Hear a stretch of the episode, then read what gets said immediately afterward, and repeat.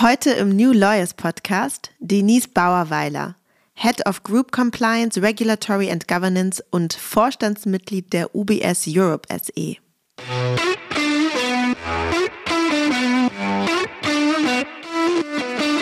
Und eine Bank, die ist doch deutlich diverser. Man hat die verschiedenen Experten, man hat verschiedene Rollen, man hat verschiedene Hierarchien.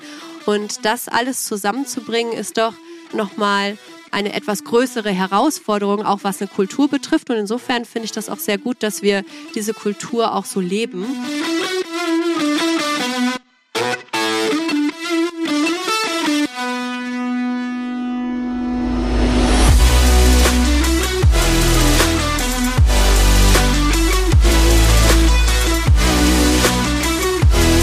Herzlich willkommen zu New Lawyers, dem Interview-Podcast von Talent Rocket.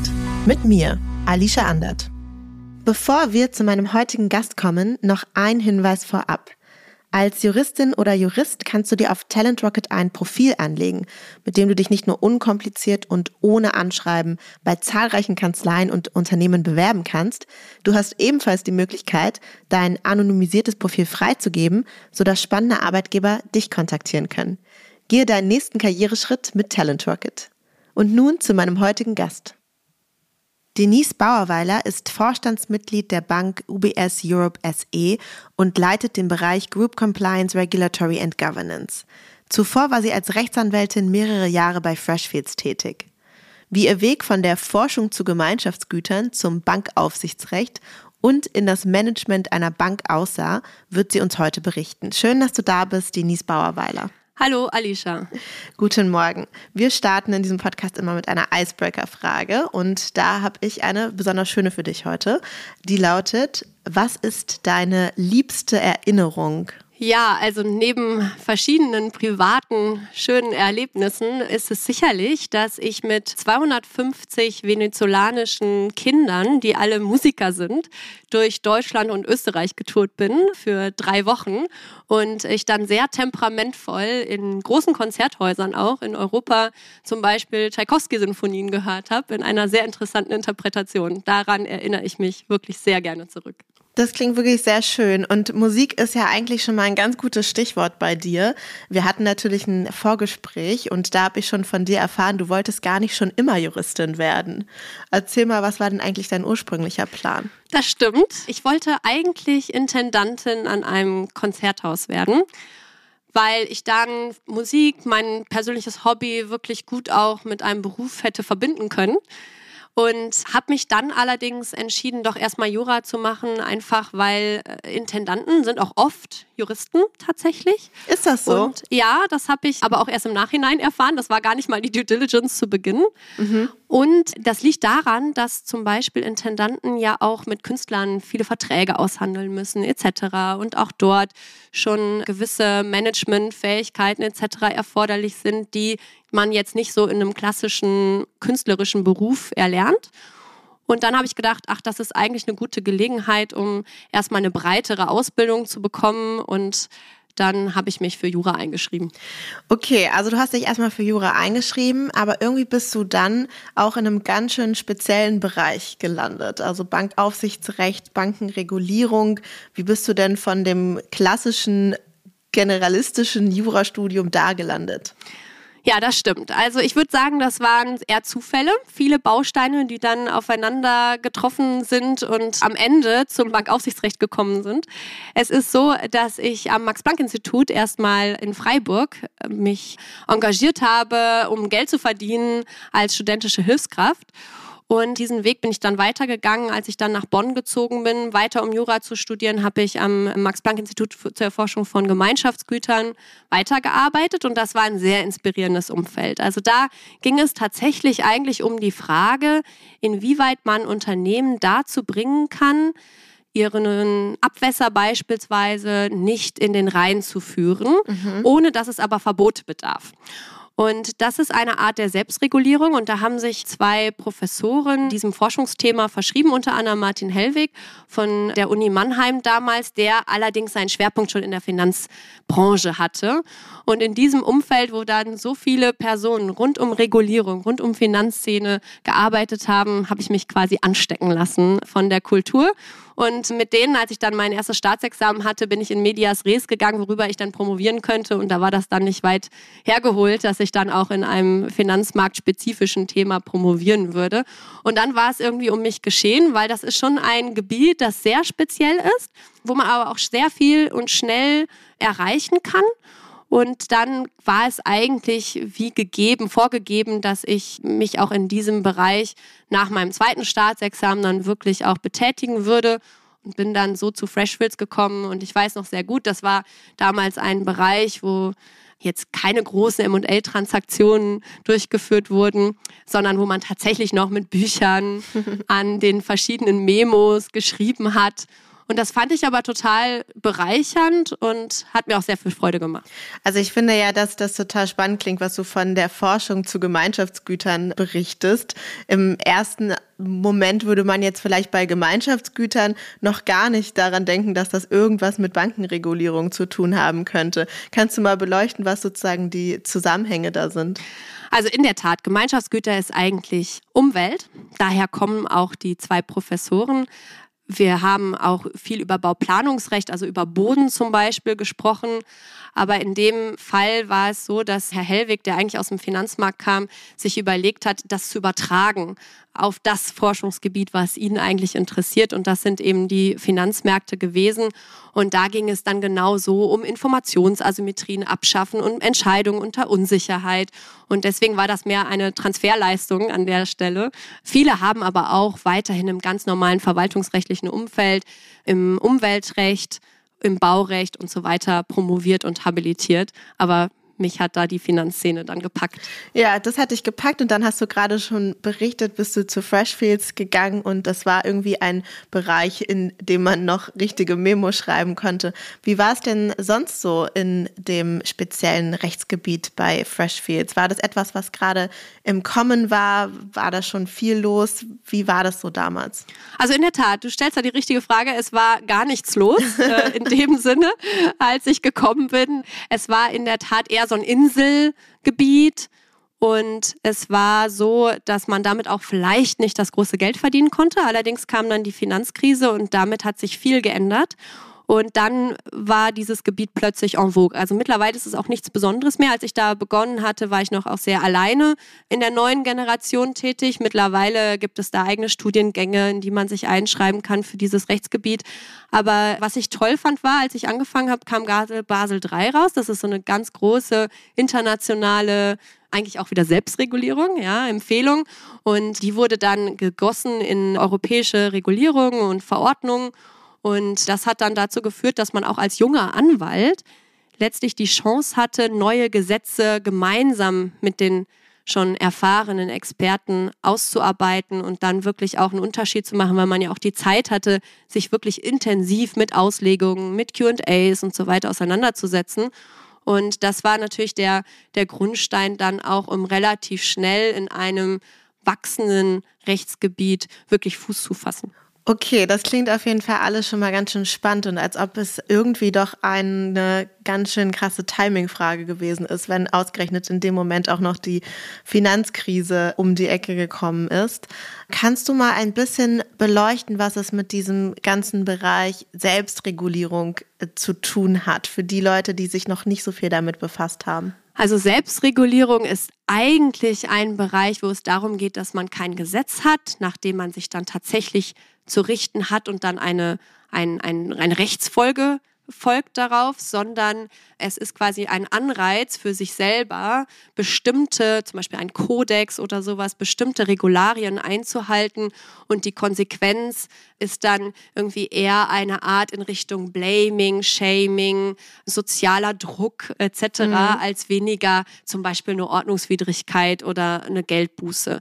Und die Frage ist, ob man in der Selbstregulierung dann nicht zum Beispiel sogar über Gesetze hinausgeht, weil man einen inhärenten Anreiz auch hat, zum Beispiel ein Vorbild zu sein. Also jetzt gerade, wenn wir über Nachhaltigkeit zum Beispiel sprechen, ist das natürlich etwas, wo man auch jetzt viel besser verstehen kann, mhm. dass man versuchen möchte, zum Beispiel das Gemeinschaftsgut Umwelt zu schützen, ohne dass es aber jemanden bedarf, wie ein Gesetzgeber, der sagt, du solltest jetzt aber nicht fliegen mhm. oder du solltest deine Reisen reduzieren beispielsweise.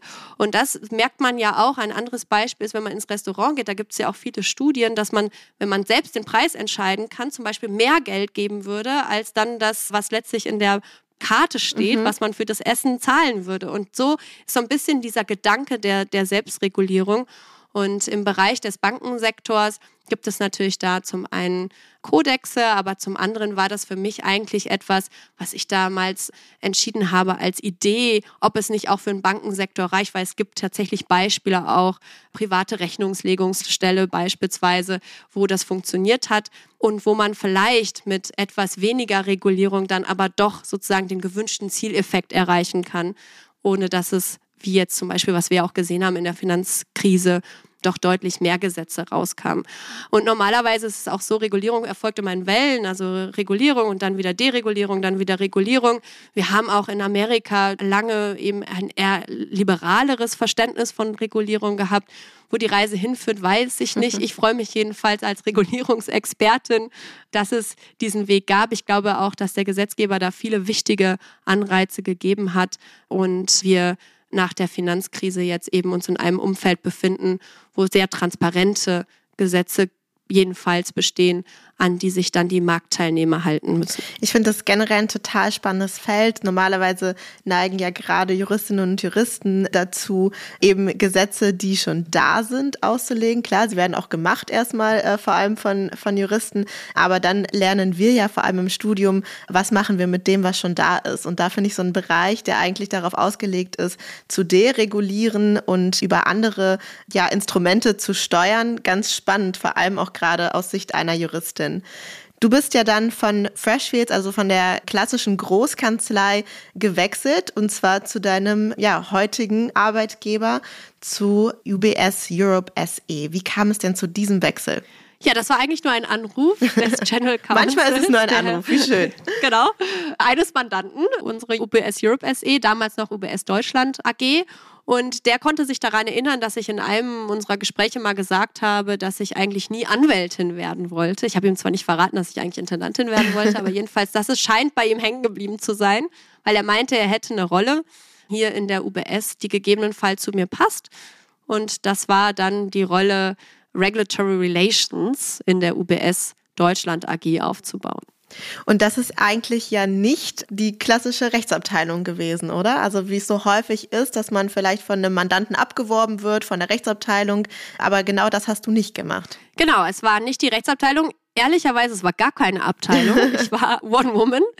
Und meine Aufgabe war es, die Kommunikation zu unseren Aufsichtsbehörden als UBS aufzubauen und weiterzuführen, etwas zu professionalisieren, Aufsichtsbehörden waren damals BaFin und Bundesbank. Mittlerweile sind wir größer geworden. Die EZB ist für die UBS Europe SE zuständig.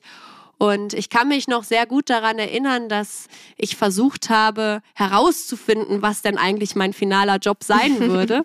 Und das hat auch nicht final geklappt. Das hat sich dann auch alles so ein bisschen anders dargestellt, als man sich das vorher überlegt hatte, aber eigentlich nur zum Positiven. Und ich muss tatsächlich dazu sagen, es war eine Bauchentscheidung dann diesen Job zu nehmen. Mich haben die Personen wiederum sehr inspiriert, mit denen ich Interviews geführt habe. Das war wirklich sehr interessant, auch zu hören, was die Strategie der UBS Deutschland AG damals war, auch der UBS weltweit. Ich hatte auch Gespräche mit Vertretern in London und in Zürich und das hat mich dann am Ende in der Tat überzeugt, den Weg nicht nur aus der Juristerei rauszugehen und dann, also nicht nur aus der Anwaltstätigkeit rauszugehen in eine Bank, sondern tatsächlich sogar auch die Rechts, den Rechtsbereich zu verlassen mhm. und eher in einem Umfeld zu arbeiten, wo ich etwas aufbauen sollte und Jura letztlich nur noch ein Handwerk ist. Und das war dann ein gewisses Business-Risk, was ich eingegangen bin. Auf jeden Fall. Und hast du dir dann deinen Job da so selber zusammenbasteln können oder ist dir irgendwann noch klar geworden, was man eigentlich von dir verlangt hat?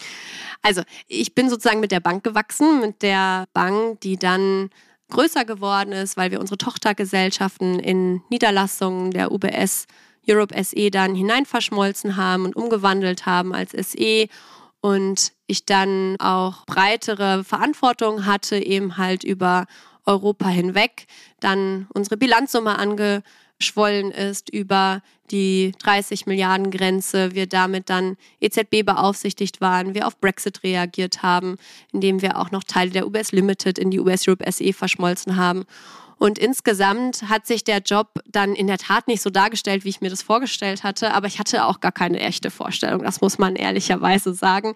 Es war immer spannend. Jedes Jahr war anders. Und wir haben mittlerweile hier ein großes Team, was sich um Aufsichtskommunikation kümmert. Aber das ist nur noch ein Teil meiner Tätigkeit. Mittlerweile bin ich auch verantwortlich für die Bereiche, die du auch eben vorgestellt hast, also Compliance, ja. Regulatory insgesamt, außerhalb der Rechtsabteilung natürlich, mhm. dann Geldwäsche, Operational Risk Control und Governance. Und das ist sozusagen jetzt das Aufgabengebiet, was ich auch im Vorstand verantworte. Ja, du sprichst es gerade schon an. Also du bist ja nicht nur wirklich von der juristischen Tätigkeit weggegangen, sondern komplett ins Management.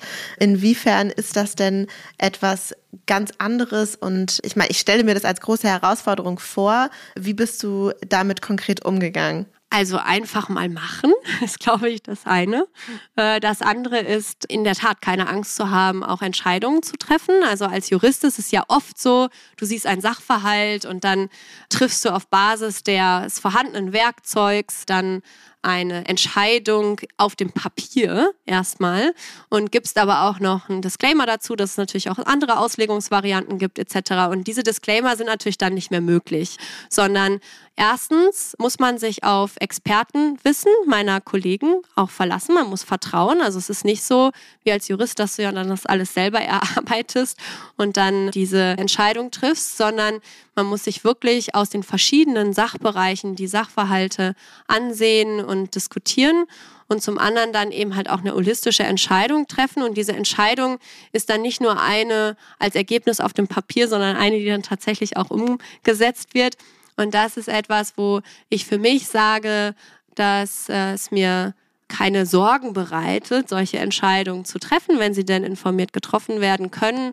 Und zum anderen aber eben halt auch die verschiedenen Aspekte mit zu beleuchten und nicht nur rein auf das Juristische zu gucken. Das ist, glaube ich, schon sehr wichtig und das heißt, man braucht am Ende irgendwie Mut, Umsetzungsstärke, aber auch, aber trotzdem immer noch auch eine ordentliche Due Diligence.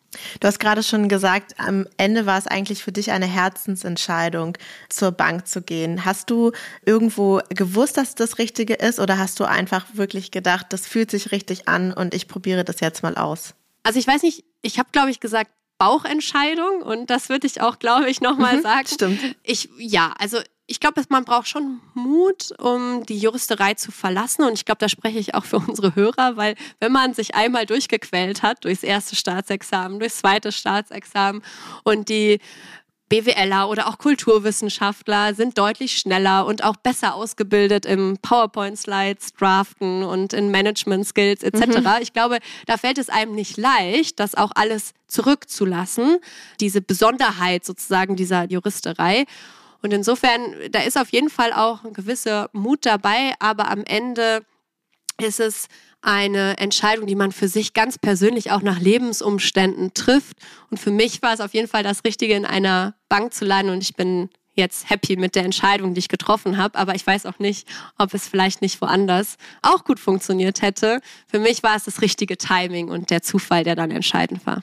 Was kannst du denn Personen empfehlen, die vor einer großen, wichtigen Entscheidung stehen? Zum Beispiel, ob sie die Juristerei verlassen oder ob sie einen Arbeitgeberwechsel vornehmen? Ich glaube tatsächlich, dass es wichtig ist, Vor- und Nachteile gründlich abzuwägen. Dann den Mut zu haben, auch eine unbequeme Entscheidung zu treffen, risikobereit zu sein dann aber auch zu wissen, wenn es nicht klappt, wo geht man denn dann hin? Also quasi mit so ein bisschen Plan B zu planen und viele Leute auch zu sprechen. Also ich habe damals, meine Due Diligence bestand wirklich daraus, sehr, sehr viele Fragen zu stellen, sowohl im Interviewprozess mit der Bank, aber auch in meinem Umfeld, Personen, die schon bei einer Bank gearbeitet haben, auch nochmal abzugleichen bei den Personen, die von der Anwaltskanzlei in eine Rechtsabteilung gegangen sind, was für die so die Vorteile sind, in einer Rechtsabteilung zu arbeiten, aber auch ganz interessant die Frage, wie Personen aus der Rechtsabteilung auf das Management blicken. Also quasi der Perspektivwechsel, mhm. den fand ich damals auch sehr wichtig und dann eben natürlich auch im privaten Umfeld nochmal einmal die eigenen Stärken und Schwächen zu analysieren, hat auch sicherlich gut getan in meinem Fall. Und jeder ist da anders, aber ich glaube, so, das sind so die Grundkonzepte, äh, die sicherlich nicht falsch sind, wenn man vor so einer Entscheidung steht. Ja, ich finde es auch schön, weil du verwendest schon den Begriff Due Diligence. Das zeigt auf jeden Fall schon, wie man da am besten vorgehen sollte. Und es klingt mir doch nach einer recht strukturierten, fast schon juristischen Art, diese Entscheidung zu treffen. Jetzt hast du ja noch eine weitere große Veränderung oder einen weiteren Schritt gehabt im letzten Jahr, denn du bist, wie du ja vorhin schon kurz erwähnt hattest, seit letztem Jahr auch Vorstandsmitglied bei UBS Europe SE. Wie kam es denn dazu und was haben sich da für Veränderungen für dich ergeben? Ja, also in der Tat, ich bin Vorstandsmitglied mit dem Thema europäisches Bankaufsichtsrecht und Aufsichtskommunikation etc hat man immer noch ein gewisses Hoheitswissen sozusagen, ja. Mhm. Und insofern passte das wirklich ganz gut, auch mit dem Wachstum der UBS Europe SE. Man hat sich dann entschieden, diese Vorstandsposition auch zu gründen. Die Bedeutung ist immens, wenn man sich anguckt, Compliance sind immer noch wirklich viele Personen, die geheiert werden in diesem Bereich. So ein bisschen so wie damals in den 90ern mit Riskmanagement. Da hat man wirklich sehr, sehr viele Riskmanager eingestellt. Jetzt ist es weiterhin so Compliance und wir sind eben noch nicht am Ende. Ich habe eben über Basel III gesprochen. Es gibt immer noch weitere Basel 3,5, Basel 4 und so weiter. Also wir sind noch mhm. nicht tatsächlich am Ende und insofern ist das immer noch in dem Bereich ein sehr relevantes Gebiet, insbesondere auch für Banken. Und da hat eben die UBS diese Vorstandsposition auch in Europa gegründet und da war ich dann in der Tat zur Stelle und ich freue mich, dass ich dieses Vertrauen auch bekommen habe von der UBS, diese Vorstandsposition zu leiten oder zu begleiten. Was sich da wirklich mit verändert hat, ist eine Gesamtverantwortung, weil man eben nicht nur für dieses Gebiet zuständig ist, sondern eben auch eine gemeinschaftliche Verantwortung hat im Vorstand bei der UBS Europe SE. Und das sind auch Entscheidungen, die Strategie zum Beispiel betreffen, in die man dann plötzlich eingebunden ist. Strategie ist jetzt wirklich nicht etwas, was man als Jurist typischerweise erlernt. Mhm. Und da hat man eine gemeinsame Verantwortung, eine gemeinsame Haftung auch. Und insofern, das ist sicherlich etwas, was sich komplett geändert hat. Insbesondere auch die Nähe zum Business, zur, zur Front, also wie man Geld verdient. Weil das ist ja natürlich als Jurist auch sehr spannend zu sehen. Ich war immer Fee-Earner. Mhm bis ich von Freshwills dann weggegangen bin. Und jetzt bin ich. Da warst du Kostenstelle. Da, genau, jetzt bin ich eine Kostenstelle. Genau. Und damit muss man auch erstmal umgehen können. Und äh, deswegen ist es aber auch so wichtig, da den Nexus zur Front zu bilden, zu halten. Und das funktioniert natürlich in meiner Position jetzt wirklich auch sehr gut, weil es wird einfach auch von einem erwartet. Und insofern ist das jetzt eine Aufgabe, die breiter ist, sowohl was jetzt die Verantwortung angeht, aber eben halt auch was die Perspektiven sozusagen in der Bank, die Einblicke in der Bank, die man bekommt, äh, betrifft. Ja, du bist ja jetzt schon ganz gut auf unterschiedlichen Bereichen da auch schon unterwegs gewesen und Ebenen. Wie würdest du denn die Arbeit, das ganze Team, die Kultur in der Bank beschreiben bei euch? Also die Kultur infiziert die Arbeit und das Team, das würde ich schon sagen. Also Behavior ist für die UBS sehr wichtig. Wir haben drei Säulen, Integrität, Calibration und Innovation. Und das merkt man eigentlich auch jeden Tag. An dem werden wir auch gemessen. Die UBS Europe SE ist zum Beispiel sehr, sehr divers.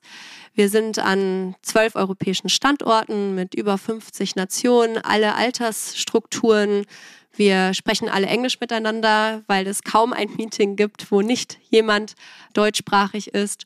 Und insofern ist es nochmal sehr interessant zu sehen, weil eine Kanzlei ist doch etwas gleichförmiger. Man hat eben die Anwälte zum einen, man hat den Support zum anderen und man ist automatisch, zieht man sozusagen an einem Strang und eine Bank, die ist doch deutlich diverser. Man hat die verschiedenen Experten, man hat verschiedene Rollen, man hat verschiedene Hierarchien und das alles zusammenzubringen ist doch nochmal eine etwas größere Herausforderung, auch was eine Kultur betrifft. Und insofern finde ich das auch sehr gut, dass wir diese Kultur auch so leben und wir auch uns dessen sehr, sehr bewusst sind. Ich würde sagen, in meinem Bereich ist es schon so, dass wir auch genauso zielstrebig sind wie die Tier One Kanzleien. Wir sind auch sehr arbeitsam. Ich glaube dennoch, dass man die Arbeitszeiten in einer Bank etwas besser kombinieren kann, auch mit Familie, weil wir jetzt nicht so stark MA transaktionsgetrieben sind wie beispielsweise in einer Großkanzlei. Und wir haben mit Blick auf die Besonderheit sozusagen der UBS, ich habe ja auch Secondments gemacht bei, mhm. bei anderen Banken, in anderen Ländern.